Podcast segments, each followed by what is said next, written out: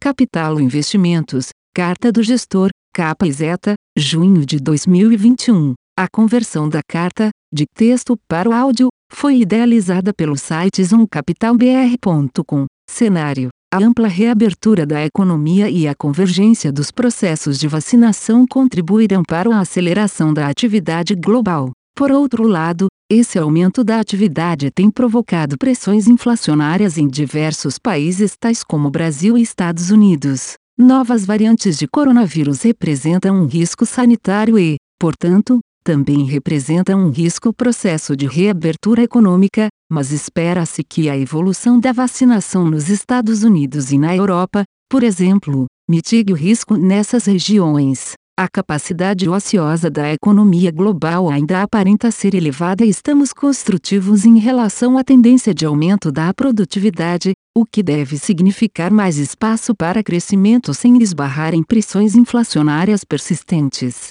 Nosso portfólio segue perseguindo temas ligados à continuidade do crescimento da atividade global, ainda que tenhamos reduzido o risco devido às incertezas sobre a duração deste ciclo de recuperação. Nos Estados Unidos, os indicadores de atividade, consumo e demanda de trabalho seguem fortes. Destaca-se o consumo de bens duráveis, provavelmente impulsionados pelas transferências, que continuam até setembro. Em relação à política monetária, o FED adotou um tom um pouco mais preocupado com inflação e com menos atenção à ainda significativa ociosidade do mercado de trabalho em função das persistentes surpresas de alta na inflação. Achamos que esta sinalização do Banco Central americano foi importante e contribui para aumentar a incerteza sobre sua função reação. Na zona do euro, o SB manteve a sinalização de compras de ativos em ritmo acelerado, porém sinalizou um tom mais otimista em relação à atividade e balanço de riscos.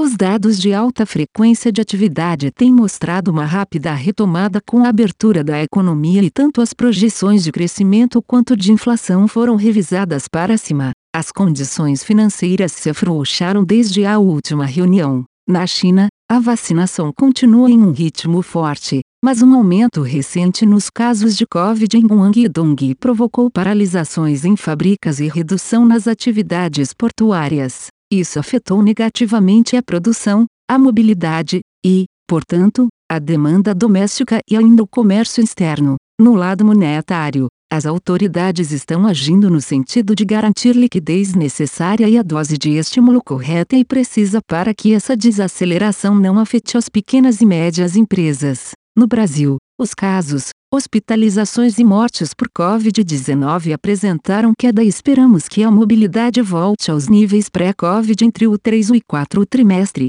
com a ampla vacinação da população. Tivemos uma recuperação da atividade e surpresas altistas na inflação corrente, a falta de chuvas e o consequente aumento nos preços de energia, além da alta de commodities contribuem para esse cenário. Conforme comentamos no último mês, houve um ganho fiscal devido à elevação dos termos de troca, mas o executivo dá sinais de que vai aproveitar esse espaço para ampliar gastos ou reduzir tributação. Do lado político, a CPI da Covid e o projeto da reforma tributária contribuirão para a volatilidade do mercado. Em relação à performance, contribuirão positivamente as posições compradas em bolsas globais e commodities contribuirão negativamente às posições vendidas em dólar americano e tomadas em juros globais. Posições: em juros, reduzimos posição aplicada em juros reais no Brasil, posições tomadas e compradas em inflação no ZEUA e na zona do euro,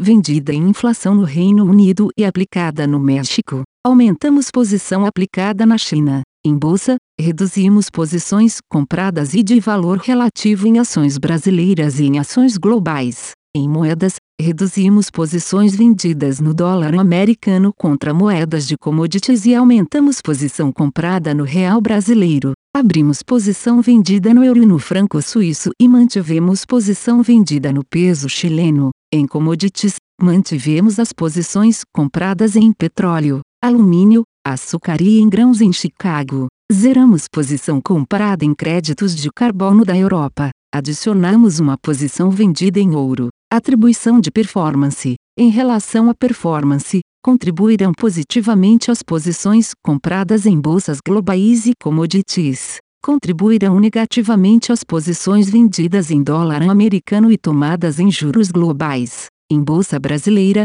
os destaques foram para ganhos em posições compradas nos setores de petróleo, gás e tecnologia e para perdas em posições compradas nos setores utilities, mineração e siderurgia. Fim. A conversão da carta, de texto para o áudio, foi idealizada pelo site zoomcapitalbr.com. Aviso legal. É recomendada a leitura cuidadosa do regulamento dos fundos pelo investidor antes de tomar a decisão de aplicar seus recursos. A rentabilidade passada não representa a garantia de rentabilidade futura. A rentabilidade, quando divulgada, não é líquida de impostos. Fundos de investimento não contam com garantia do administrador, do gestor, de qualquer mecanismo de seguro ou fundo garantidor de crédito, FGC. Para avaliação da performance de um fundo de investimento, é recomendável a análise de, no mínimo, 12 meses. A gestora não se responsabiliza por quaisquer decisões tomadas tendo como base os dados deste documento.